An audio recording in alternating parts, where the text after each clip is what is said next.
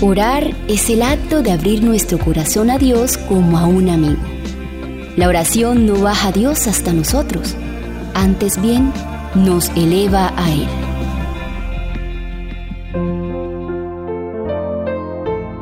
El secreto del poder espiritual.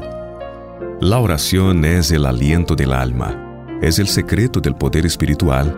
No puede ser sustituida por ningún otro medio de gracia y conservar sin embargo la salud del alma.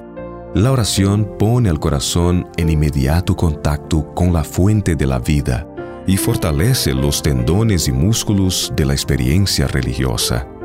Descuídese el ejercicio de la oración u órese espasmódicamente de vez en cuando, según parezca propio, y se perderá la relación con Dios. Las facultades espirituales perderán su vitalidad la experiencia religiosa carecerá de salud y vigor. Es algo maravilloso que podamos orar eficazmente, que seres mortales indignos y sujetos a hierro posean la facultad de presentar sus peticiones a Dios. ¿Qué facultad más elevada podría desear el hombre que la de estar unido con el Dios infinito?